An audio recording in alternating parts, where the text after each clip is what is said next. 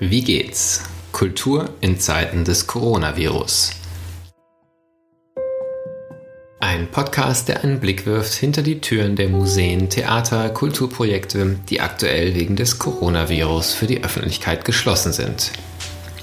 Mein Name ist Martin Zierold und ich bin Gastgeber dieses Podcasts, den das Institut für Kultur und Medienmanagement KMM an der Hochschule für Musik und Theater Hamburg produziert. Im heutigen Gespräch fragen wir, was das Coronavirus mit einem Haus macht, das zu den wichtigsten Produktionshäusern im Feld der Performing Arts auch international zählt. Darüber werde ich mit Amelie Deufelhardt reden, der Intendantin von Kampnagel in Hamburg. Anders als Theater mit eigenem Ensemble produziert sie mit wechselnden Künstlerinnen und Künstlern und oft vernetzt mit anderen internationalen Standorten. Auf Kampnagel wird man also auch weit über die aktuelle Schließung hinaus Wege finden müssen, mit möglichen Reiseeinschränkungen und anderen Restriktionen umzugehen. Wie geht's? lautet der Titel dieses Podcasts. Wir interessieren uns dafür, wie es den Menschen in den nun geschlossenen Häusern geht. Und wir möchten fragen, was das macht mit den Einrichtungen, den Teams, den Projekten, den Plänen. Wie geht's heißt auch, was wird ausprobiert, was bewährt sich, worüber wird nachgedacht und was lernen wir gerade. Seit gestern gibt es diesen Podcast auch auf einer eigenen Website. Unter www.wiegehts-kultur.de finden sich alle bisherigen Folgen. Fragen, Kritik oder auch Vorschläge für künftige Gesprächspartnerinnen erreichen uns unter redaktion.wiegehts-kultur.de. Meine heutige Gesprächspartnerin Amelie Deufelhardt war von 2000 bis 2007 künstlerische Leiterin der Sophiensäle in Berlin 2004-5 war sie zudem Teil der künstlerischen Leitung von Volkspalast, einer festivalartigen Bespielung des dekonstruierten Palastes der Republik. Seit 2007 schon ist sie Intendantin von Kampnagel in Hamburg, Europas größtem Produktionszentrum für die freien darstellenden Künste. Mit Ecofavela Lampedusa Nord initiierte sie 2014 einen Lebens- und Aktionsraum für Geflüchtete. Das Projekt hat auf Kampnagel seine Verlängerung in dem preisgekrönten Begegnungsort Migrant Politan gefunden. Amelie Deufelhardt war 2017 Teil des Vierer-Kuratoriums von Theater der Welt. Sie ist Autorin zahlreicher Publikationen, mit diversen Preisen ausgezeichnet, hat regelmäßig Lehraufträge an Hochschulen inne und wurde 2018 zur europäischen Kulturmanagerin des Jahres gekürt. Amelie Deufelhardt ist zu Gast, die Intendantin von Kampnagel in Hamburg. Und wie immer ist die erste Frage in diesem Podcast ganz kurz und knapp. Wie geht's? Ja, es geht mir eigentlich ganz gut. Ähm, ich sitze gerade, wie sich das gehört, etwas zurückgezogen auf dem Land und warte, äh, was so kommt. Allerdings habe ich im Moment noch super viel zu tun. Hartmut Rosa hat ja geschrieben, die Entschleunigung hat schon eingesetzt. Das ist bei mir noch nicht ganz so.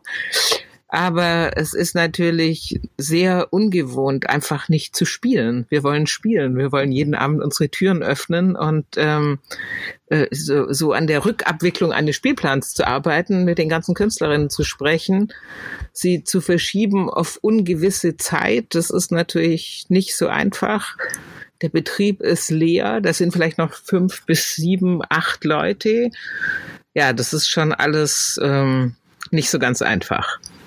Vielleicht, wenn man sich erstmal versucht, ganz plastisch vorzustellen, wenn wir uns jetzt äh, ins Gebäude hineinbeamen würden, was würden wir da noch sehen? Was passiert überhaupt noch? Also als ich letzten Montag, also Montag vor einer Woche, gestern vor einer Woche ins Büro kam, da kam ich, äh, äh, ich kam äh, aus Berlin, ich kam zwei Stunden zu spät, weil die Züge nicht fuhren, nicht etwa wegen Corona, sondern wegen des Personenschadens. Und ich kam ins Büro und außer unserer kaufmännischen Direktorin war niemand da. Alle Büros in der äh, äh in dem sogenannten dritten Stock, das quasi die Verwaltungs- und künstlerisches Büroetage, waren leer. Und die habe ich dann erstmal fotografiert, die ganzen leeren Büros, weil das habe ich noch nie gesehen, seit ich auf Kampnagel arbeite. Wenn man dann runtergehen würde in die Hallen, wir haben inzwischen auch die Proben abgesagt, bis auf Proben für Soli, wenn maximal zwei Personen im Raum sind oder und ähm, das heißt, wenn man in die Hallen kommt, werden die Hallen alle leer. In diesen zwei Räumen ist dann ab und zu noch jemand und probt. Einige Künstlerinnen haben die Proben nach Hause verlegt, die lokalen Künstlerinnen. Aber auch dort ist es ähm, ja ein bisschen gespenstisch aus meiner Sicht. Team arbeitet dann aus dem Homeoffice. Wie klappt das für euch? Wie arbeitet ihr im Moment zusammen, wenn ihr auch nicht an einem Ort sein dürft? Das, auch das ist ungewohnt. Wir haben uns, ähm, wir hatten zum Glück so einen Digitalisierungsprozess schon angestoßen, dass wir überhaupt in der Lage sind vor Corona und konnten das dann relativ schnell vollenden. Vielleicht mein Highlight der letzten Woche war, dass wir eine äh, Mitarbeiterinnenversammlung gemacht haben, wo ich glaube 65 Mitarbeiterinnen über Zoom alle live mit dabei waren. Also man konnte sie auch alle sehen. Das heißt, es gibt Möglichkeiten, aber äh, äh, es ist ungewohnt. Das heißt, die ganzen Sitzungen finden im Netz statt und äh, meine erste heute Morgen war um neun und um zwölf hatte ich schon das Gefühl, meine Augen fangen an zu vibrieren, weil, man, weil ich das überhaupt nicht gewöhnt bin, den ganzen Tag vor Bildschirm zu sitzen. Also ich freue mich übers Telefonieren, das scheint ja allgemein so zu sein und telefoniere eigentlich inzwischen lieber als diese Meetings die ganze Zeit äh, mit Bildschirm zu machen. Aber bei größeren Meetings macht es natürlich total Sinn, weil man weiß, wer, äh, wer will zu Wort kommen, da kann man Redelisten machen und so weiter. Das ist praktischer als Telefonkonferenzen. Wenn man sich mal die Stimmung so anschaut, ich habe in den ersten Gesprächen dieses Podcasts beobachtet, dass es in vielen Häusern am Anfang so eine Art von fast Euphorie gab, weil Dinge in Bewegung gekommen sind, von denen man sich vielleicht lange gewünscht hat, dass sie in Bewegung sind und zugleich aber auch äh, ganz große Sorgen natürlich und gerade auch Sorgen eher dann im Umfeld der Häuser bei den freischaffenden Künstlerinnen und Künstlern.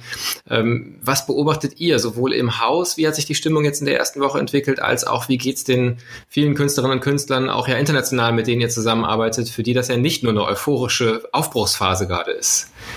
Also ich würde sagen, im Haus bei uns war es so, dass äh, wir haben ja Freitag, den 13. geschlossen. Das war unser erster Schließtag. Ein legendärer Freitag, der 13. würde ich sagen. Äh, Montag und Dienstag äh, war eine gewisse Agonie im Haus und Mittwoch gab es dann aber schon so ein Wiedererwachen. Also wir hatten dann inzwischen äh, die ganzen technischen Möglichkeiten ausgebaut, so dass fast alle Mitarbeiterinnen, die überhaupt über Homeoffice arbeiten können, was lange nicht alle Mitarbeiter sind, äh, dass die inzwischen über Homeoffice arbeiten können. Ähm, und äh, dann ging es eigentlich ab Mittwoch auch schon in die Ideenentwicklung vom Kreativteam. Was machen wir jetzt mit der neuen Situation? Ähm, wie können wir zusammenarbeiten? Was können wir senden? Äh, was sind interessante Themen jenseits der reinen Corona-Angst? Äh, weil sich quasi auf Angst zu kaprizieren ist ja auch kein besonders guter Weg in die Zukunft. Irgendwie müssen wir ja damit umgehen mit dieser Epidemie.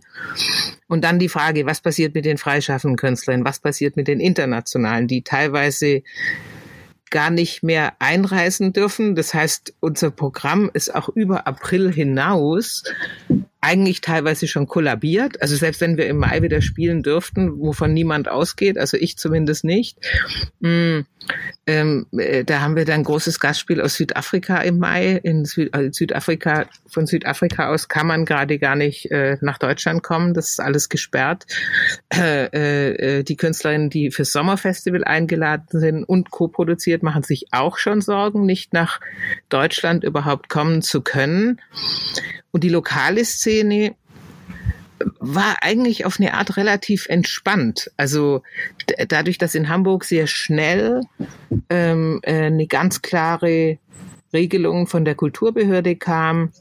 Die Projekte können auch in vollkommen anderer Form zu Ende geführt werden. Es muss kein Geld zurückbezahlt werden, selbst wenn das Projekt nicht zustande kommt. Dann kamen so hm, erste Angebote, die noch nicht ganz konkret sind, dass Künstlerinnen und Künstler ähm, auch noch andere Hilfen haben für ihre ganzen äh, Einnahmenausfälle. Das heißt, äh, äh, die lokale Szene ist, glaube ich, erstmal nicht akut gefährdet, aber es sind natürlich künstlerische Arbeiten, die kurz vor Fertigstellung sind und die plötzlich, das ist wie im, im, im Lauf gestoppt für Künstlerinnen. Endproben, die schon stattgefunden haben. Jessica Nupen ist ein gutes Beispiel, die mit einer äh, deutsch-südafrikanischen Produktion.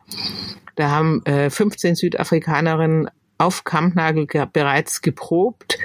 Das war noch zu dem Zeitpunkt, dass wir dachten, wir können mit einer Ghost, mit einer Geisterpremiere rauskommen am Mittwoch nach der Schließung. Und auch diese Idee war schon zwei Tage später wieder über den Haufen geworfen, weil die Südafrikaner nach Hause abgeordnet wurden und auch nicht mehr bleiben wollten in dieser Corona-infizierten Umgebung Deutschland. Das heißt, wir haben ein Projekt, ein Riesenprojekt, was Jessica Nupen mit einer unglaublichen mit einem unglaublichen Engagement, einer Passion und einer künstlerischen Vision, aber auch mit sehr viel Geld, was sie auftreiben musste, initiiert hat, vier Tage vor der Premiere abbrechen müssen. Das sind, ich habe heute auch wieder mit ein paar Künstlerinnen äh, telefoniert. Patricia May zum Beispiel, die gerade so ein Projekt macht, wo sie an ihrem eigenen Körper forscht und über ein Programm seit sieben Monaten ihren Körper Tja, es geht eigentlich um, um, um die Veränderung des Körpers über Krafttraining Training des weiblichen Körpers, der dann immer kräftiger und auch männlicher wird. Daraus will sie das Projekt machen. Das soll Ende Mai rauskommen. Das kann man eigentlich gar nicht verschieben, weil dieses Training perfekt getimed ist, genau auf den Zeitpunkt der Premiere.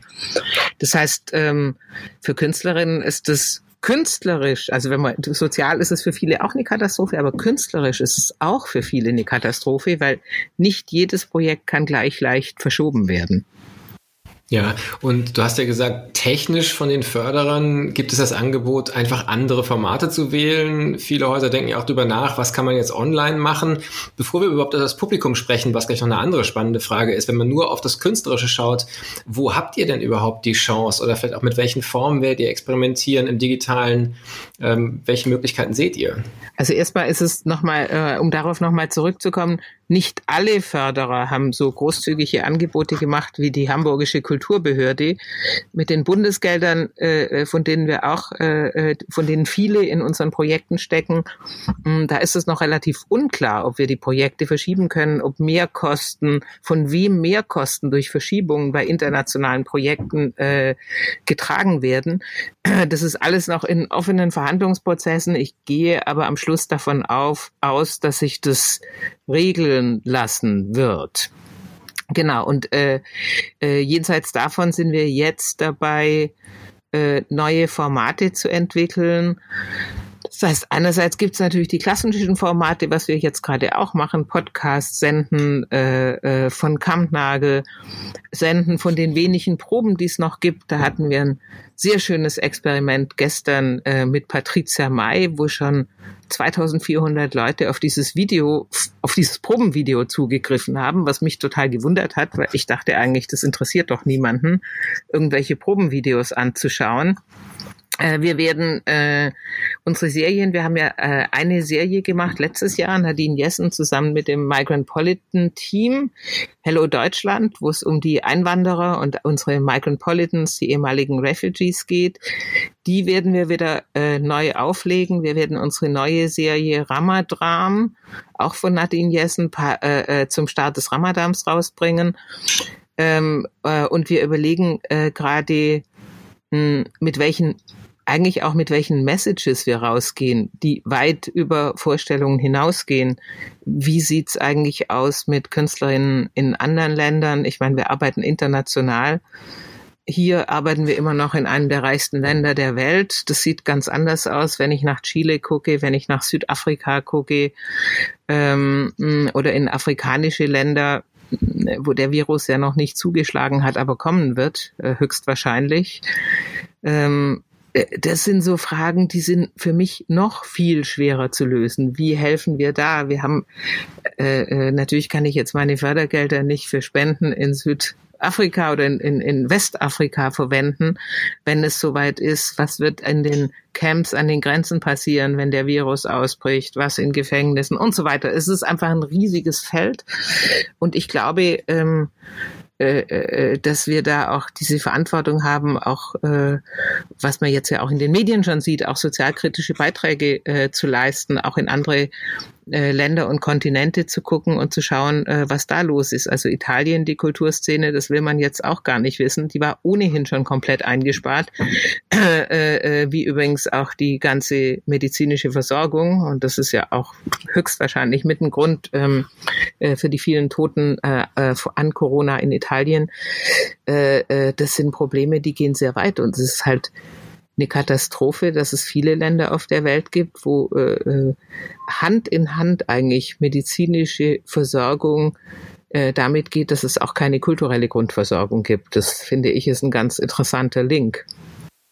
Welche Rolle seht ihr da für euch, ähm, auch international tätig zu sein oder Diskurse zu starten, Botschaften zu starten? Was kann ein Haus aus Hamburg tun? Welche Ideen habt ihr?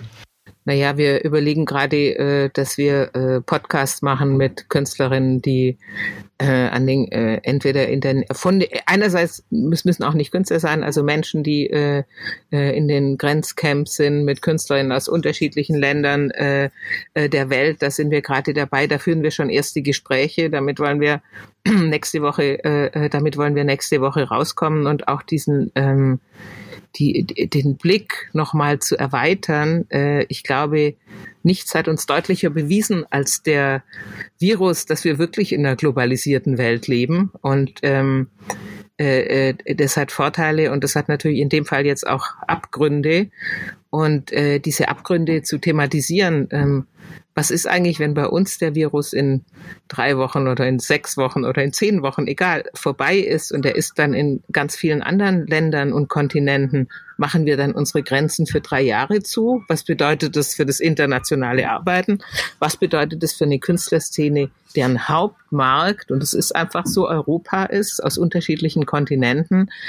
Das ist ein riesiges Spektrum von Fragen, die wir stellen und dann und das ist, glaube ich, die allerschwierigste Frage, wie können wir eigentlich wirksam bleiben? Wir, die wir Versammlungsspezialisten sind, die wir im direkten Dialog mit den Menschen, mit unserem Publikum, zwischen den Künstlerinnen und Künstlern und, und dem Publikum arbeiten, wie können wir wirksam bleiben in diesen Zeiten? Und äh, ja, das ist, ein, das ist ein ganz großes Thema.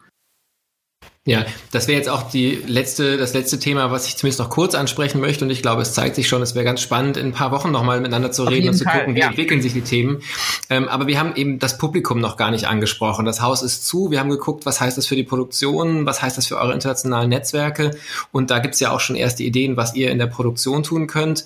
Zugleich war Kampnagel und ist Kampnagel ja immer auch wirklich ein Ort des Diskurses, des Begegnens in der Stadt, ähm, in den Bühnenräumen, aber auch im Foyer, im Café All das ist im Moment nicht da. Was für Ideen habt ihr, wenn man da überhaupt was machen kann, diesen Begegnungs- und Diskursort lebendig zu halten?